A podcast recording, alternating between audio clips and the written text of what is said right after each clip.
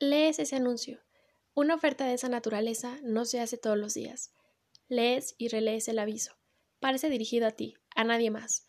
Así comienza Aura, novela hechizante, donde lo verdadero es lo imposible, donde el amor a la vez sacrifica y devuelve la vida, y la inmortalidad tiene un precio que algunos están dispuestos a pagar. Pocos textos en la literatura mexicana de imaginación tienen la belleza y la expresividad de este relato, en que los procedimientos de la ficción están llevados a sus últimas consecuencias. Las imágenes del sueño alteran la realidad, o la realidad se ve contaminada por el sueño. El hecho es que Carlos Fuentes, dueño de todos sus recursos, empleando una nueva, eficaz libertad literaria que revive antiguos mitos e inventa símbolos nuevos, ha dado aliento a una atmósfera de sombras y ecos donde ésta manifestó el tema de la verdadera identidad, donde el erotismo es una afirmación invencible de la vida, y donde el amor vuelve a unirse, por encima del tiempo, a través del mal y de la muerte.